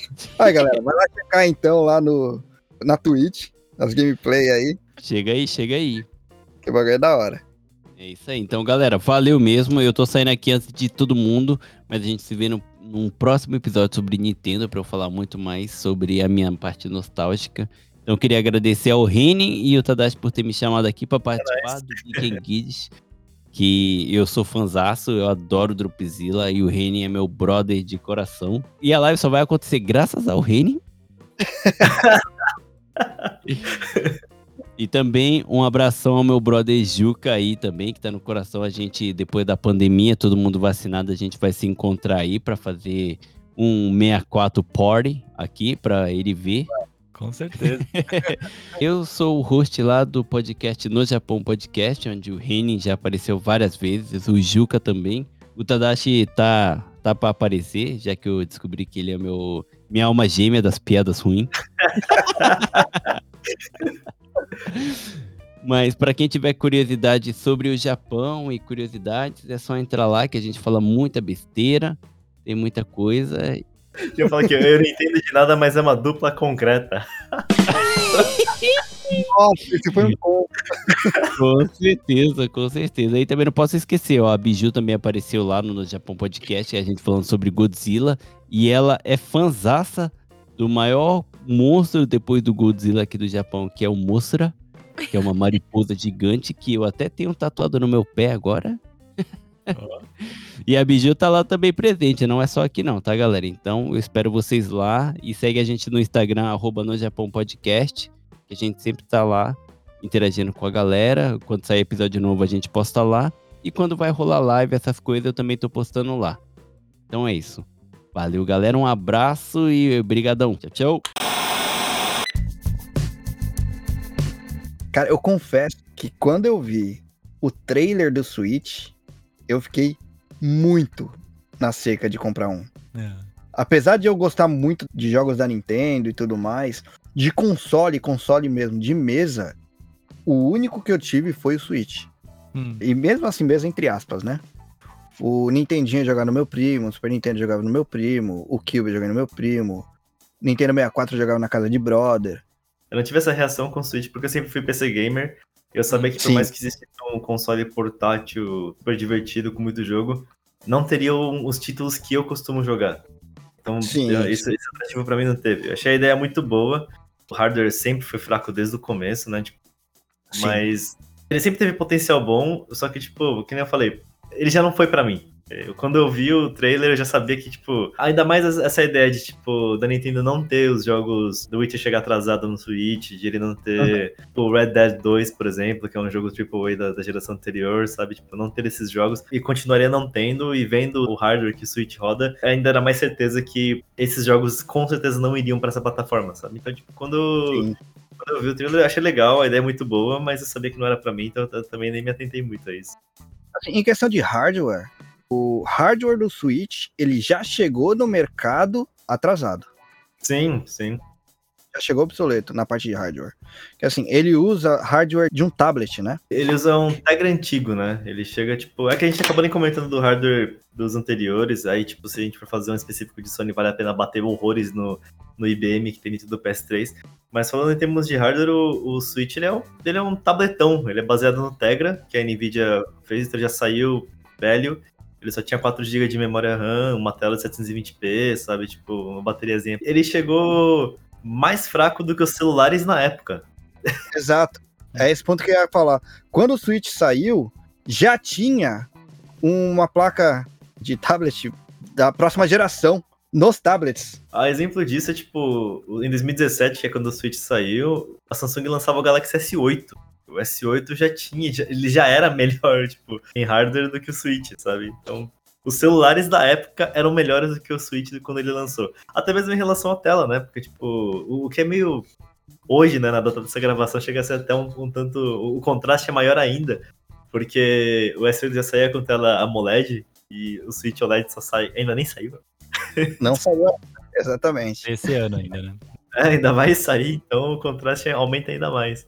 Isso só perpetua essa, essa política da Nintendo de tipo focar realmente em experiência, em jogo e não em hardware e competir com com o Xbox e com e com o PlayStation 5, né, no caso, Tipo, entre o 4 e o 5. Ele não chega nem perto de, do que o PlayStation 4 ou o Xbox One faria. E ele nem tenta. Essa não é a premissa dele, sabe? Exato, exatamente. Mas o legal, cara, é que ele juntou o melhor que eles tinham nas últimas gerações, né? O controle dele, ele basicamente são dois controles de Wii. Você tem uma tela que você pode basear ele do Wii U e ele tem a parte original de ser um, um híbrido, né? Sim. Aliás, o primeiro videogame híbrido do, do mercado, nesse sentido, assim. Se não for o primeiro, é o mais bem sucedido, porque se teve alguns anteriores aí, teve repercussão suficiente pra, É o pra suficiente pegar. lembrar, né? Já daí. Eu tenho que admitir que quando eu, eu soube do lançamento do Switch, né? A princípio, quando eu vi, né, toda a ideia de ele ser um híbrido e tal, eu ach... na verdade eu achava que essa ideia é, era do Wii U. Quando o Wii U foi lançado, eu achei que iria ter acontecido isso, que você poderia jogar no- ali na televisão e quando você quisesse andar com um tablet na rua jogando, poderia acontecer. E o que acabou não acontecendo, né? E, e essa ideia acabou indo pro, pro Switch, né? Igual você falou, assim, de cara você já teve aquela vontade de ter ele, né? O, Sim, sim. o Switch foi o primeiro videogame, vou dizer assim, que ele já não é mais da minha geração, eu já tô velho pra ele. ele é o videogame da minha filha. Saquei. Nossa filha aqui mais velha, né? Ela tem 8 anos hoje, é o videogame dela. Eu não tenho o meu Switch. Eu não tenho. Quem tem o Switch aqui em casa é ela. O dela é é a versão light, né? Não, não é a que vai na televisão, é só o portátil mesmo, né? Mas o Switch é dela, já não é mais meu, entende? Saquei.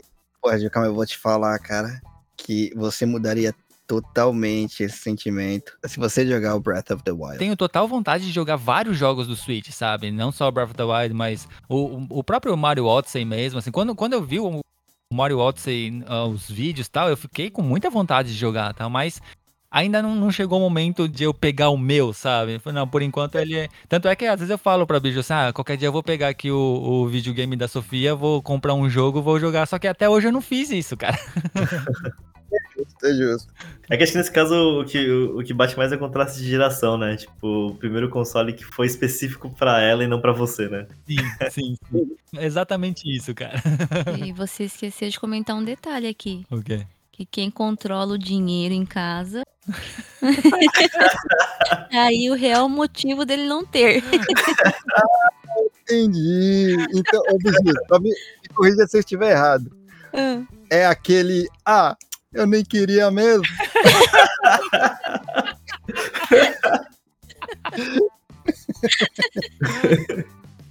é tipo isso? É bem isso sim. O que que vocês acham da Nintendo daqui pra frente? Porque eu acho que, tipo, a concorrência, ai- ainda mais pra uma plataforma como o Switch, tem aumentado bastante nos últimos anos e ela vai piorar bastante, ainda mais agora com o anúncio do Steam Deck, né? Que promete Sim. trazer essa sensação que eu não tive com o Switch, de querer comprar um Switch porque eu sabia que ele não rodaria os jogos de PC que eu jogo. É uma sensação que eu tenho com o Steam Deck, porque ele tem hardware suficiente. Ele roda da Steam, né? É- Essa é a proposta, né? E ele tá mais ou menos nesse form factor. Ele é sensivelmente maior, né? Mais volumoso. Ele é mais volumoso do que o Switch. Então ele não, Uhum. tem, a- não tem a mesma, a mesma pegada, né? A mesma footprint. Mas ele, ele passa essa ideia de que, tipo, beleza, com esse com o Steam Deck, ou mesmo com o RNE, ou, ou com o GPD Win, sei lá o que que tem por aí do mercado chinês, são consoles portáteis no formato do Wii U, mas que rodam, tipo, GTA V, por exemplo. Por mais que seja um jogo velho, ainda é um jogo que é muito jogado, sabe? Smartphones também estão ficando cada vez mais especializados. O- a gente falou em off, o Lenovo Legion Dual tem smartphones gamers específicos para isso. Tem coolers em smartphones atuais. Tem, acho que a Black Uhum. Shark faz um smartphone que tem gatilhos mecânicos na parte de cima, exatamente porque tipo, o mundo de esportes competitivos de smartphone hoje é uma coisa que existe, a gente não pode negar, infelizmente. Por mais que para mim pareça uma coisa absurda você competir profissionalmente em esportes usando celular. Isso é uma coisa que existe, sabe? E acho que o público pro Switch acaba sendo comido um pouco baseado até nisso, sabe? Os smartphones estão ficando especializados, então, tipo, não é mais um como foi no iPhone com 3DS, que você tinha um smartphone genérico que fazia tudo muito bem e, sabe, tipo, também tinha uns joguinhos mais ou menos, mas que supria o, o público casual. Hoje tem smartphones que são feitos para jogar. O objetivo principal desse smartphone é isso, tanto que esse Lenovo que eu comentei, ele é feito majoritariamente para ser usado na horizontal, né? A câmera sai pro lado, a câmera Uhum. de, de selfie, sabe? Então, eu acho que a Nintendo, com o próximo console além do Switch, acho que. Eu não sei se ela vai ter que ter uma carta na manga um pouco a mais. Porque, assim, a minha impressão como não nintendista, né? Como uma pessoa que sempre foi bem alienada em relação à Nintendo, vocês comentam que, tipo, toda empresa precisa de jogo third party pra poder sobreviver e modelo de negócios lucrativos. Mas eu sempre achei que a Nintendo, ela sempre teve jogos que são system sellers, sabe? Uhum, Quando eu tive meu Game Boy Color, eu tive Game Boy Color por Pokémon. Sim. Tipo, eu acho que as pessoas ainda compram jogos da Nintendo por Mario, por Zelda, por Pokémon, sabe? Por Metroid. E essas IPs que trazem as pessoas pra Nintendo. E eu, eu não sei se, tipo, isso é o suficiente pra continuar fazendo com que a Nintendo fique firme e forte nas próximas gerações, ainda mais agora que a concorrência, mesmo dentro desse formato que você comentou do, do Switch ser o primeiro né, console portátil de jogos né, de, de AAA, né, se- jogos próprios assim, serem ser forte. Eu não sei se daqui pra frente esse argumento vai se sustentar, sabe? Parece que a Nintendo vai se limitar a esse. O último Switch vai sair com essa versão OLED, que é uma revisãozinha de tela. Parece que a capacidade interna dobrou, mas ele é basicamente a mesma coisa. E um próximo console da Nintendo, eu não- sei pra onde que eles iriam, sabe? O que vocês pensam sobre o futuro da Nintendo nesse caso? Assim, eu não tenho toda essa visão que o, que o Tada tem, né, assim, de tecnologia, tudo assim e tal, né? Mas é uma coisa assim que eu tenho em mente é que a Nintendo, num todo, como, como empresa, ela tem que, sei lá, talvez abrir mais a mente. Né? É lógico, ela já é uma empresa centenária, ela já sobreviveu por várias crises, é, várias mudanças, sempre tentou revolucionar de alguma forma o- a tecnologias ou até mesmo o conceito de videogame, né? Mas sabe quando você sente que a Nintendo ainda é aquela empresa do século passado? Uhum. Sim. Eu tenho isso com a Nintendo, sabe? O presidente atual da Nintendo, né, ele é um, sei lá, talvez um dos presidentes mais novos que tem hoje em dia, assim, porque se você for analisar cada empresa, assim, essas empresas grandes, né, japonesas, os presidentes são sempre velhinhos, né? presidente atual, né, é, o nome dele é Furukawa Shuntaro. Ele ainda tá na casa dos 40, ele não chegou nem nos 50 anos ainda pela idade dele, ele poderia ter uma mentalidade um pouco mais aberta, talvez para negócios mundiais mesmo, assim, sabe? Não só centrado em Japão. Porque geralmente essas empresas são muito centradas em Japão, tem uma, uma cabeça muito pequena. E se você for é, analisar o sabe, o modo como a, a, empresa Nintendo se porta nos negócios, comparando com a Sony, comparando com a Microsoft, ainda continua sendo essa empresa japonesa, tá? Uhum. É, eu acho que a Nintendo tem que mudar isso, tem que mudar sua mentalidade de negócios e, e sei lá, tentar expandir de outra forma. Eu, eu não sei para onde vai a tecnologia, eu não tenho nem ideia. Sabe, eu não sou esse tipo de pessoa que consegue pensar lá para frente, ah, a tecnologia tá indo para essa direção, sabe? Eu não sou esse tipo de pessoa. O que eu tento ver é que a mentalidade tem que ser mudada. Pra Nintendo melhorar, também tem que mudar. Sabe? Ela tem que deixar um pouco. Não tô dizendo deixar a tradição de lado, mas não é só tradição. Ser menos teimosa, né, no caso. Exato, exato. Uhum. Bom, da minha parte agora, né? O jeito que eu enxergo a Nintendo desde o Wii, na real, o concorrente direto da Nintendo não é esse mercado que tá vindo aí o Switch mesmo, ele não é exatamente um portátil e ele não tá aí para rodar esses tipos de jogos AAA e tudo mais. Ele ainda é focado naquela, naquele jogador casual, aquele jogador que, que vai jogar um jogo de esporte mesmo, sabe? Tanto é que você tem aí o, o, Mario Party, que veio muito forte no Switch quando chegou aí. Você tem o, o Mario Kart, esses jogos nessa pegada mais fora do, do jogador hardcore, você tem os controles que são destacáveis, e aí tem esses lances de motion control e isso tudo. Eles fizeram vários periféricos também, que você encaixa esse controle numa raquete de tênis para jogar o Mario Tênis. Aí tem aqueles que é tipo de papelão que você tem que montar, sabe? É, no Ocidente não pegou tanto, mas aqui no Japão pegou bem forte também. Entendo Labo? Isso, Labo. Uhum. Eu acho que a Nintendo tem a tendência aí de seguir mais para esse lado aí, continuar no público casual, que ainda assim é um público casual que é diferente daquele público casual que é o, o jogador de celular, tá ligado? Sim, sim. Desde que a Nintendo entenda que o perfil dela é dentro desse mercado, eu acho que ela consegue sobreviver bem. O Switch deu uma sobrevida aí para alguns jogos do mercado mais tradicional aí, dos Triple A's da vida, que nem o Witcher e tudo mais. Mas isso é um plus, e eu espero que a Nintendo esteja enxergando isso daí como plus, do que um must ah. da Nintendo. Do que um, uma coisa que ela tem que ter mesmo, sabe? Assim. Sim, sim. For pegar a Nintendo pela direção que ela tem seguido desde o Wii. Então acredito que ela ainda tem espaço no mercado. Acredito que esse espaço tá diminuindo, né, logicamente, porque não é que tá diminuindo, ela ainda tem o espaço dela, mas tá mais é mais dissolvido agora, Sim. sabe? As pessoas têm mais opções. Desde que ela entenda esse papel dela no mercado, acho que ela ainda tem um tempinho aí, cara, de, de é, chão, antes de precisar se, se renovar de fato, assim, 100%, tá ligado? O assim. trunfo da, da Nintendo é ainda ter Super Mario, Pokémon. É, as IPs, né? As IPs originais dela que são fortíssimas, fortíssimas. Mas isso daí que eu tô falando é, é, só sobre o hardware mesmo, é só sobre console, sabe? Hum. Acredito que ainda tem, tem pelo menos mais uma geração aí que ela consegue pegar assim.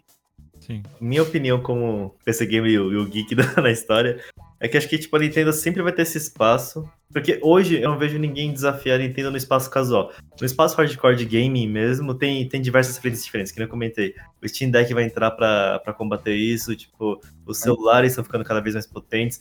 O Lenovo Legion tem tipo 12 GB de RAM, é um celular. Um celular com 12 GB de memória RAM. Tem muito PC que tem menos do que isso, sabe? Exato. E, então, tipo, nesse mercado hardcore, de fato, a Nintendo perde espaço. Só que eu não vejo ninguém mais tentando colocar um console na sala de estar de uma família, sabe? Então eu acho, eu acho que. Eu acho que não tá nem sequer tentando. Não, então. Eu acho que esse próximo Switch que vai sair aí não deixa de ser um indicativo, inclusive, que a Nintendo nem sequer tá tentando entrar nesse mercado mais. Sim, sim, sim, com certeza. Então, mas é isso que eu quero dizer, tipo, eu não, tenho, eu não vejo ninguém concorrendo com isso, entendeu? Ninguém tentando colocar um console na sala pra família.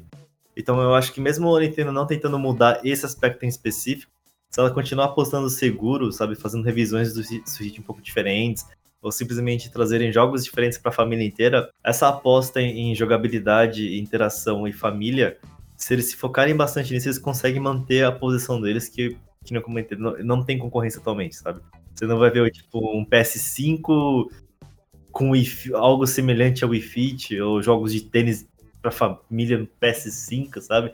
Pô, o Xbox tentou fazer isso com o Kinect, mas o Wii continua sendo a experiência mais prazerosa, pelo menos é o que o público indica, né?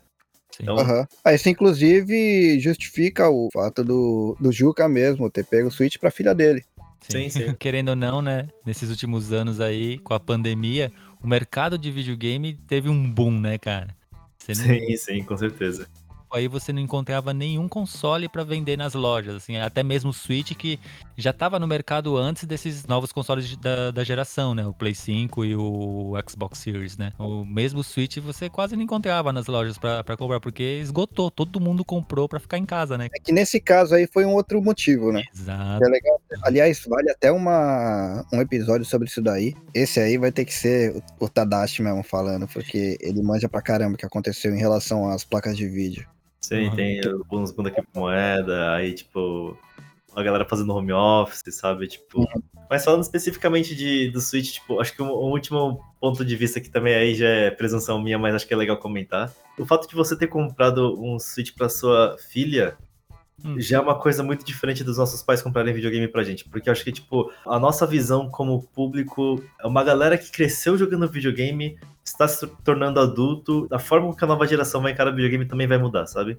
Porque eu acho uhum. que tipo, essa ideia casual do Switch, que cresceu muito, tipo, mesmo a ideia do Famicom, de você tá na sala com a família, tentar entrar numa família que não tá familiarizada com videogame, que acha que o videogame é um brinquedo, que o videogame, aspas, não dá futuro, sabe? Todo aquele discurso que nossos pais falavam. E conforme as pessoas vão envelhecendo e essa geração passa a ter família, esse preconceito não existe mais, sabe?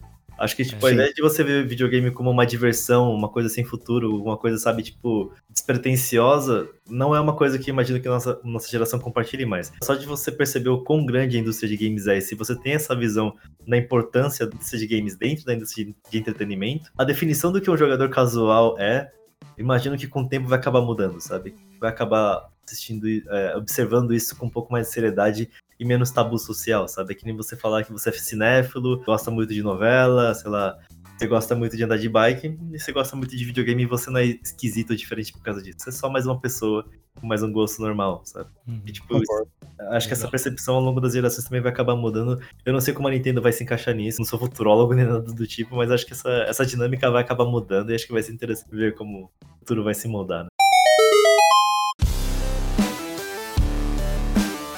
Bom, então é isso. Acho que deu para passar aí um pouco da história da Nintendo, com algumas curiosidades, inclusive, que surpreendeu até a gente aqui, né? Sim, sim. Com cimento, cara, cimento. Isso eu nunca imaginar.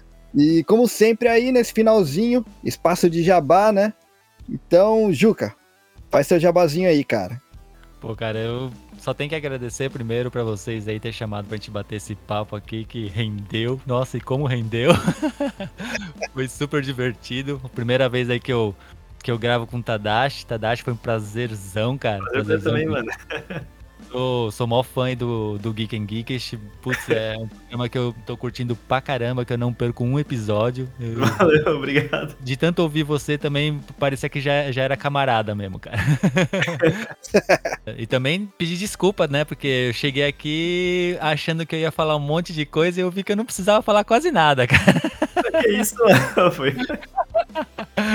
É, agradecer todo mundo e dizer se alguém quiser ouvir nossos podcasts, é o WasabiCast, o podcast do Wasabi Mutante, que vai estar tá lá eu, Juca e a Biju. a Biju que tá aqui sempre comigo. A gente fala um pouco sobre coisas nerd, um pouco sobre a cultura japonesa. Aí você pode procurar em qualquer agregador de podcast que você vai encontrar a gente lá, WasabiCast. Quer falar, Biju? Fala aí, Biju. A ah, Biju participou, ela tem que falar também, pô. Eu gostaria de pedir desculpa por ter invadido. Que isso? Pelas asneiras, que eu só sei falar asneira, na verdade. E agradecer, Reinin, arigatou gozaimashita por ter deixado eu continuar aqui nesse podcast aqui, nesse episódio. Eu não tenho nem culhão pra recusar, porque vai que você conta pro seu pai, cara. Né? Nossa, é mais, mais do que bem-vindo, assim, quando você quiser, qualquer momento, assim, não seja por isso, sem cerimônia nenhuma, não precisa nem avisar. Não precisa nem Pode ser até arroz, se quiser. Se quiser, você apresenta o programa até saio. Ainda bem que a gente já não tá mais com Covid, né? Já pensou? Gravar com eles aqui assim? Ah, ambulância, certeza. Eu ia estar chamando vocês só de senhor e senhora.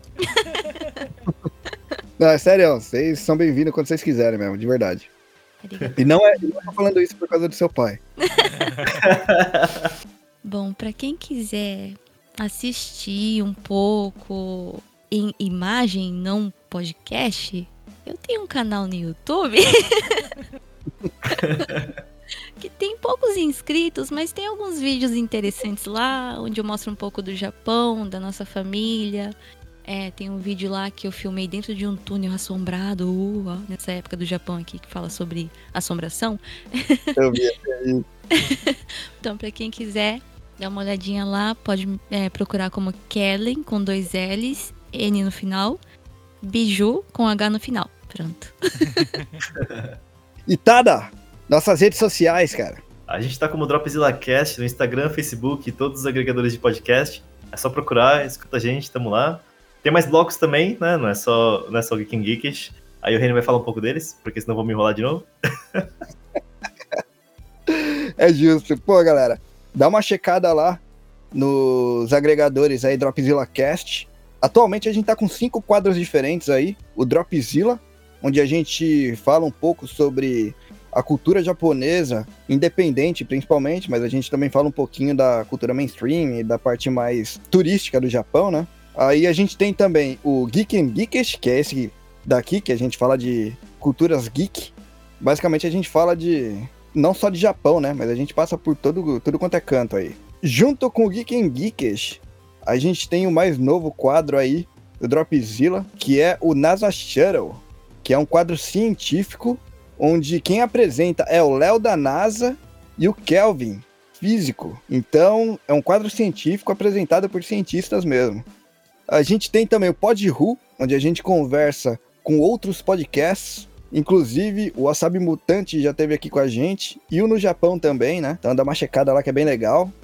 E a gente tem o About, onde eu trago aí bandas independentes para vocês conhecerem um pouquinho, certo? E eu espero que vocês tenham curtido o episódio de hoje. Nintendo, acho que todo mundo tem pelo menos alguma lembrança da Nintendo aí, né? Espero que vocês tenham curtido o episódio. Eu sou o Reni de Tóquio Eu sou o Tadashi de São Paulo. e esse foi o The Geek and the Geekish, direto pro Dropzilla. Já né? Eu ia falar que eu nem entendi nada, mas espero que eles tenham entendido. Ai, meu Deus.